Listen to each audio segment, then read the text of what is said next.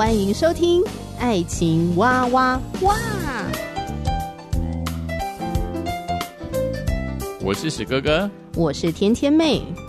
各种情感话题，挖掘深度与广度，挖出感动与温度，为其中的美好惊叹不已。哎，是惊叹还是惊悚啊？以轻松漫谈的方式畅聊各种情感话题。爱情啊，我挖，我挖，我挖挖挖。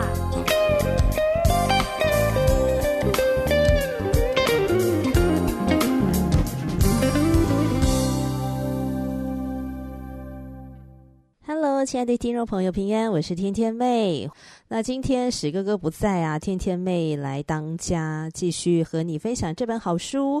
我心动了，然后呢，从单身、交往、订婚到结婚的蒙福原则，非常棒的一本书啊。我觉得呢，在爱情的海洋里啊，嗯，很容易迷失方向的。如果今天有一位领航员引导、陪伴着我们大家一起来横渡爱情之海，并且让我们知道如何来选择对的伴侣，真的可以少走很多的冤枉路。也不用浪费时间呢，在一些不值得浪费的事情上，好比说不安全感、没有信心、害怕、恐惧，你知道这些负面的心思意念啊，让我们的生命很容易会内耗。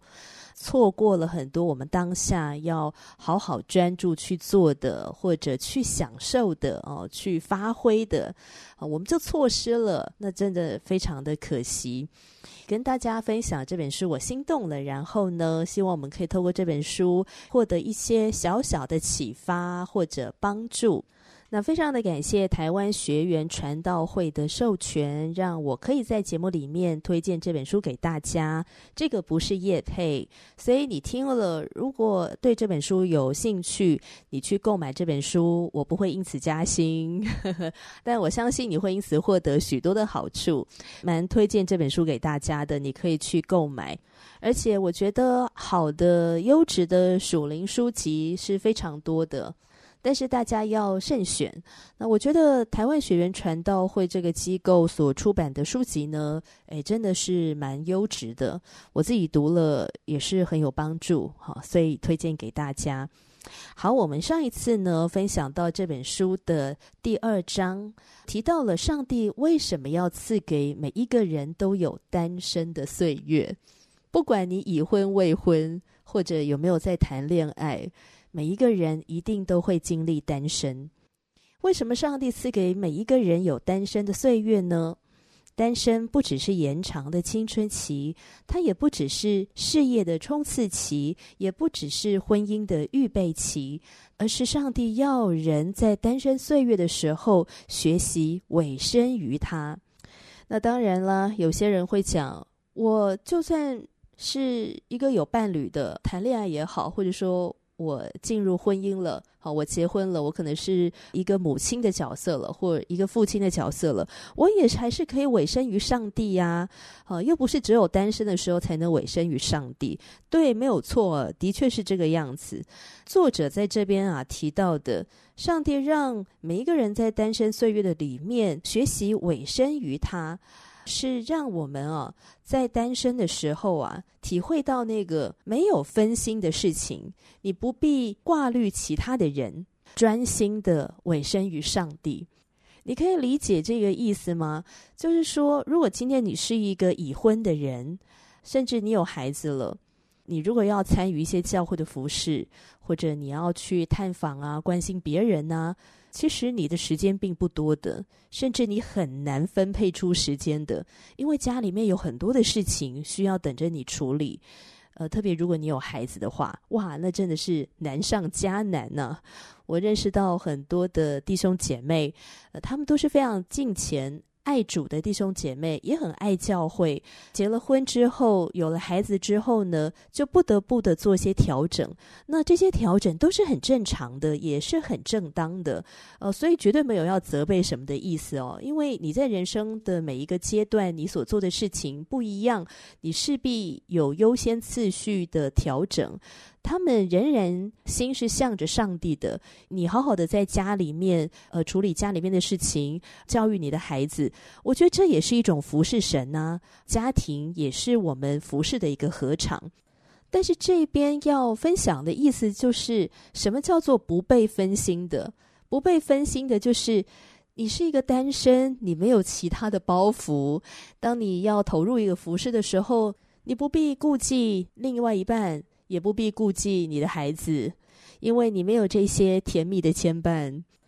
所以在这一段独一无二的单身岁月里，我们是如何去定定我们的优先次序，让优先成为优先，把时间花在刀口上。因此啊，有些人呢、一直想着终结自己的单身岁月，也是可以理解啦。啊，他可能已经单身到 四十岁了、五十岁了，真的很想终结，这个心情可以了解。但是也有的人，他才二十出头，就担心自己未来找不到伴侣啊，担心恋爱的问题。那其实，与其你担心啊，倒不如好好的享受当下这个单身的时间，去做那个重要的、有意义的事情，学习专心委身于主。单身的人现在有的自由跟时间，这些资源是上帝在我们单身的时候赐给我们的，它会随着时间的推移而减少。渴望恋爱、渴望结婚都是没问题的，这样的渴望很好。创世纪，上帝创造了亚当，你觉得亚当心里面有没有渴望结婚呢？啊，他看到伊甸园里面的动物啊，可能成双成对的，但是就没有遇到一个跟他长得一样像个人的，他不知道他的伴侣在哪里。你觉得亚当里面有没有渴望呢？嗯，圣经没有写亚当的心情跟他的想法，但是我想亚当还是渴望的吧，否则圣经就不会写说亚当在为这些动物命名的时候没有遇到可以帮助他的人。好，所以可见他应该有在思考。那所以上帝是洞察人心的，上帝知道亚当一个人独居不好，所以让亚当沉睡，用亚当的一根肋骨创造了。世界上第一个女人夏娃，然后领着夏娃来到亚当的面前，渴望恋爱、渴望结婚这样的一个心情呢，是没问题的，这样的渴望也非常的正常。但是什么样的情况会变得不太好呢？就是我们任凭这个渴望啊，渐渐的窃取了我们在单身的时候的喜乐。那我们就会错失现在这个人生阶段呢、啊，可以去享受的所有的好处。我们很容易会看着别人有的，觉得好羡慕哦，却没有发现，哎，自己现在拥有的也是非常珍贵的。有一位年轻的宣教士，他叫吉姆·艾略特。他和心爱的妻子还没结婚的时候，两个人相隔了万里。那他们写情书哦。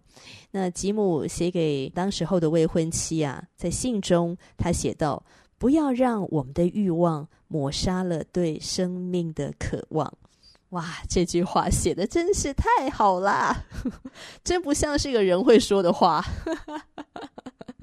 就我的意思是指说，怎么可以这么理性？好，但是说的真的太好了，不要让我们的欲望抹杀了对生命的渴望。他脑子真的很清楚哦，知道什么是生命里面最重要的。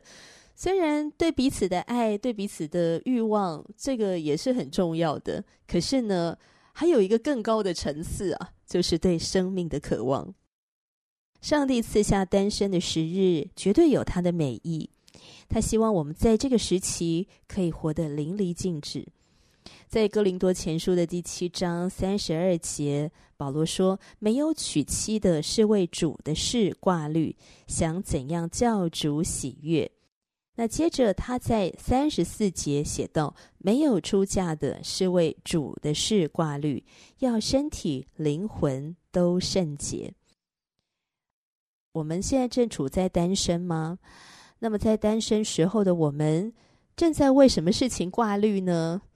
啊，当然啦，解释一下哈，圣经说的这个挂虑啊，不是只说忧虑哦，挂虑跟忧虑意思不一样啊，不是说没有娶妻的我就为主的事情在那儿忧虑，不是为主的事忧虑，而是把主放在我们生命当中那个最重要的，它是我们专心的一个焦点，想着怎么样讨主喜悦，我要怎么样生活是上帝所喜悦的。圣经里的这个挂虑不是忧虑的意思，可是啊，我觉得很妙的哦。嗯、很多这个时候单身的弟兄姐妹，可能不是在为主的事情挂虑啊，呃，他们在忧虑很多的事，忧虑自己怎么一直找不到伴，是不是自己哪里不够好，或者忧虑工作，啊、呃，忧虑未来的前途，呃，忧虑怎么办？一直单身，难道要一直单身下去吗？那如果没有结婚的话，我未来以后会不会很惨？没有小孩会不会很惨？就忧虑很多的事情。那主耶稣去哪里啦？未婚的我们有没有为主的事情挂虑，把主放在我们生命当中那个最重要的呢？想怎样叫主耶稣喜悦呢？有没有努力让自己的身体、灵魂都为主圣洁呢？这真的很不容易呀！啊，这个代表着我们要常常的思想主的事情，是吧？以主的心为心。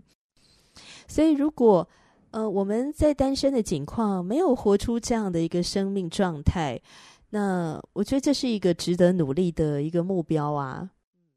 当我们在单身的时候呢，哎，学习着为主的事来挂虑，想怎样叫主喜悦。我们是主的人，主是我们生命中的第一位。其实我们之后有了伴侣，我们进入婚姻了，主也是我们生命中的第一位。你会因着这样的一个正确的次序，你会更知道要怎么样爱你的妻子，爱你的丈夫，知道怎么样教育你的孩子。所以这个这个次序是不能变的，好，所以我们在单身的时候呢，没有学到这个次序的重要性。那很多人进入婚姻之后呢，这个次序啊，更是抛诸脑后了。他的伴侣、他的孩子就成为他生命中的第一顺位了。当次序不对的时候，我们往往没有办法正确的，呃，或者说健康的去对待彼此，健康的去爱护彼此。好，所以在单身的时候啊，是为主的是挂虑，想怎样叫主喜悦。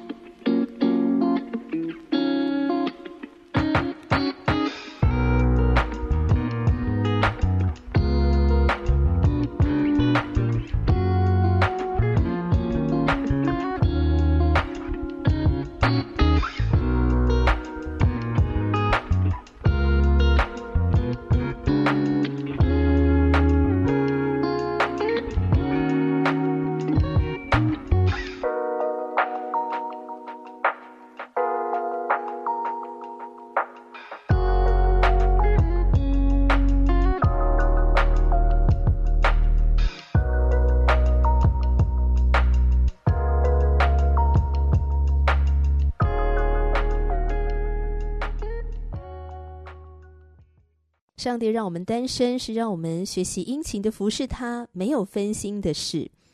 单身的目的就是为了追求主耶稣。如果你是基督徒的话呢，我想你会比较理解。那不是基督徒的朋友听到啊，就觉得匪夷所思。我人生中有许许多多太重要的事情了，啊，怎么单身的目的就是追求主耶稣？这真是令人匪夷所思啊！如果你开始接触教会了，那你身边有基督徒的朋友，我觉得你可以跟他聊一聊。诶，为什么他会想要好好的来追求耶稣？到底追求耶稣带给他有什么样生命的影响和改变？我觉得你可以更多的来了解。所以，如果因为单身而垂头丧气，或者心里面产生苦毒，也许是因为还不够了解单身的意义和价值，单身有多么的珍贵。这就像是拿棒球打篮球，真是一头雾水啊，好挫败哦，到最后还会觉得自己很愚蠢。那么单身也是一样的。如果进入婚姻之前没有努力追求创造我们的这位上帝，我们也会觉得漫无目标又挫折。好，所以这边呢，作者啊，让我们去思想啊，我们所拥有的这个珍贵的自由，该如何去运用呢？这个自由啊，是有目标的自由。作者班史都华有提到啊，他在好几年前啊，曾经参加一个神学课程，他是在教耶稣基督生平。他认识了一个朋友，那他就说，下课休息时间，他常常都听到其他的同学啊跑来问这个同学说：“哎，你的工作是什么呀？”那每次他的回答都是：“我是一个做钢铁生意的，可是我的生活目标是透过年轻生命机构。”去辅导中学生，我真的超爱超爱这个工作的。嗯，这个同学哦，他大可每天晚上都跟朋友出去闲晃，或者在家里面看电视，而且他这样做也没啥问题，是吧？可是呢，他会每个礼拜啊挤出时间投资在下一代年轻人身上，然后每周还会花一个晚上研究耶稣基督的生平。就因为他有时间，因为他想要更多认识主，更多的爱主，他是在善用单身的时间呢。班史都华年轻的时候牧养过很多的青少年，当时他们每周会租借一间学校的后川堂来筹备他们的行动教会。那透过这个行动教会呢，就牧养了很多青少年。某个星期天的早上啊，他正在预备他讲到的内容，呃，当时就看到一个牧养的国中男生，呃，就经过他的身边，他就叫住对方，跟他 say hello，顺便关心问候一下，嘿，最近好吗？这个男同学说还好，嗯、他说还好，但其实班知道他一点都不好，他的父母刚离婚。所以他搬到市区跟爸爸一起住，而爸爸正在跟另外一个女性同居。这个男同学说：“我正在帮我爸爸搬家，搬得还可以。”嗯，班意识到这不只是普通的话家常，因为这个年轻人正亲眼看着自己的家庭生活分崩离析，他很努力的想表达出一切都会没事的。呃，装作没事的样子。不过，班恩通常不会这样跟孩子说话。他当下对这个孩子说：“嘿，我当然知道上帝会照顾你，也知道你会没事。可是这整个事情真是烂爆了。说他烂爆了，只是刚好而已。”这孩子一听啊，立刻嚎啕大哭，紧紧的抱住班恩。当时候，班恩才二十四岁。他不曾遇过这个状况，但是在那个当下啊，就是被抱住，然后看到男孩痛哭的那个样子，他突然意识到：哇，天哪！这个孩子除了上帝，还能够找谁哭诉呢？这个孩子的父亲不再是他能够倾吐这些情绪的出口，妈妈也不再是了，而他身边十二岁左右的朋友也都不够成熟。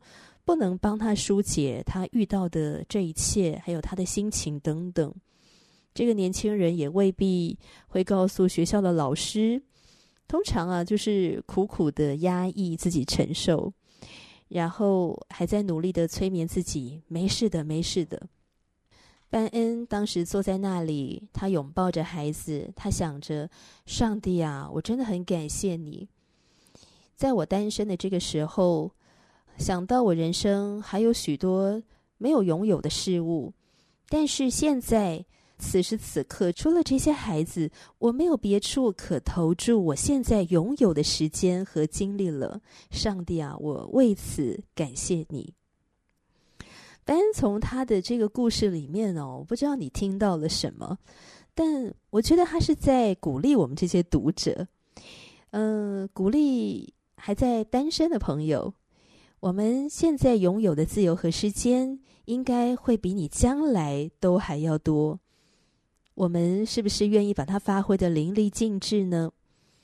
也许我们没有参与职场的施工，但是我们能了解年轻人的痛苦和别扭吗？我们是否也愿意把时间投入在下一代身上呢？或者你投入在其他的服侍主的事情上面呢？那就是善用单身。所以啊，把握光阴吧。班恩史都华二十五岁左右还单身的时候，去了一趟委内瑞拉，带他们到处参观的一个年轻男生啊，说了一口呃非常流利的英文。班恩问他：“你的英文怎么那么好，这么厉害呀？”男生说：“我是听广播自学的。”哇哦，什么？哇，他真是会善用时间呢、在创世纪里面，夏娃出现以前，单身的亚当，他为成千上万的动物命名。嗯、我们单身的时候可以完成好多好多的事情的。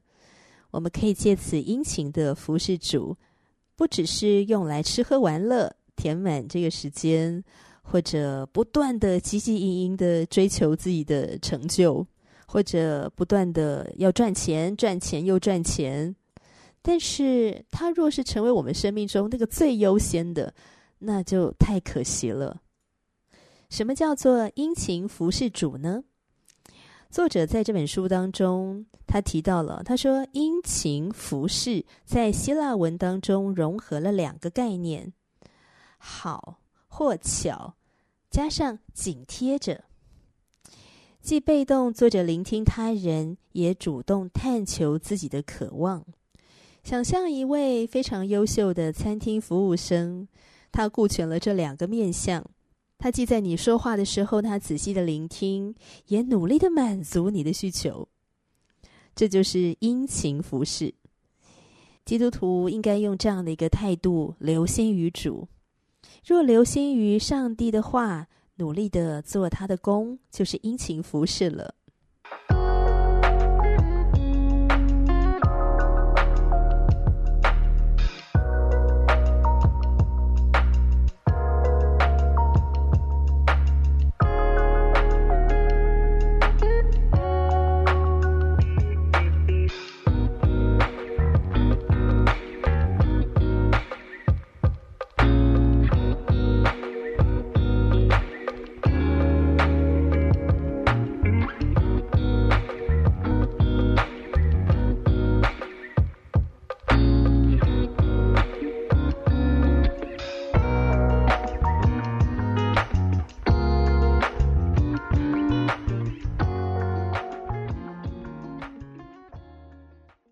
提到了留心听上帝的话语。班史都华说，他念大学的时候啊，要念成堆的必读文献，所以他闲暇的时候不太阅读的。毕业时突然发现，我没什么一定要读的书了，我想读什么就能读什么。但同时，他也突然意识到，虽然他是个老基督徒，却从来没有完整读过一遍圣经。他相信圣经实实在在是上帝的话，却没有花时间完整读过它，所以他开始每天早上花一点时间，一天一天的累积读完整本圣经。那在这个过程中呢，他也发现啊，他每个晚上下班后有大量的自主时间，他就渴望呃更多的去认识上帝。然后也开始去省思，要如何培养出那样与上帝的亲密关系。就这一连串的想法，最后让他决定处理掉他的电视。大学毕业后的头几年，他每周会花好几个晚上听讲道，或者慢慢的抄写圣经。每个礼拜会排出一个晚上。呃，花一小时跟上帝散步，然后祷告。有时候啊，这些就像学生时期的苦读，而很多时候，真理会光照他，温暖他的心，使他心里面蛮有感动。他总是迫不及待的想要和别人分享，他又学习到了什么。留心上帝的话语，我们在单身的岁月。在我们有呃许多的时间啊，这个自主时间和自由的时候，我们有分别时间来思想上帝的话语吗？花点时间来看一看我们的行事历。哎，求主让我们找到适当的时间，找一个你喜欢的地方坐下，定一个计划，让自己每天都有一点一点进步的感觉。也可以试着来抄写圣经，好，某一卷书，也许是腓立比书，呵呵，它有一百多节。如果你每天抄个三节，三十五天就可以抄完整卷书了。可以试试看，这会让我们慢慢进步。先花大概十分钟抄写圣经，再花个二十到三十分钟默想这些经文。我们可以用一种颜色的笔抄写经文，然后用另外一个颜色的笔呢，来记录你的想法跟感受。在这个默想当中啊，其实我们正在跟上帝对话呢。好，那么除了留心听主的话呢，还有要留心主的圣工。为了养成服侍主的这个殷勤，不仅要研经。好，读神的话，留意神的话，也要实战操练呢。如果留意上帝的话语和工作，就会更多的认识他，也会更爱他。如果我们活在西元一世纪，想跟耶稣同行，就需要去穷困的人之中寻找他，因为耶稣总是呃与那些需要他的人在一起，他总是与税吏呀、贫困的人呐、呃，社会的边缘人物啊，穷乏的人啊，甚至乞丐啊，相处在一起。如果我们委身于主，就要知道，他会不断的呼召我们走向那些在灵里、在心里，甚至在肉体上有需要的人。班史都华在二零一六年，他担任蜕变事工的主任。那么，这个事工服侍的对象呢，是德州农工大学的大学生。那一年，他们有三个单身的年轻童工，他们一起研究、规划，发起了募捐活动，计划提供资源给努力照料难民的中东教会。当时候，有九百多万人逃离了被战火摧残的叙利亚。他们这个团队里面呢，有一个年轻的女孩，她不辞辛劳的调查合适的组织，寻找单位合作，为学生定目标，投入活动。那另外一个童工呢，就是负责管理媒体啊，跟通讯。有一位单身的男童工，会整大学生对难民危机的观点，制作成影片。这三个人努力找出哪里有需求。然后将这些发现传递给学生，再整合出有条有理的方法来募资。结果，他们一个多月就募到了超过二十五万美金。哇，他们真是善用单身的时间，呵呵，善用单身的极致啊！而我相信，这应该也会成为他们往后的人生里面非常非常特别的一个回忆。每当想起的时候，就觉得啊，太有意义了。我在我单身的时间，殷勤的服侍主，做了一个很有意义的事情。而这个事情，不只是让自己可以回味无穷，呃，而且是让自己更靠近上帝，更学习爱上帝，也爱身边的人。有没有觉得哇，单身太棒了呢？单身的岁月何等的珍贵呀！值得我们好好的珍惜，好好的把握。好，今天的节目聊到这里。如果你有任何想法，或者想回应给天天妹，欢迎留言给我。下集节目继续聊，拜拜。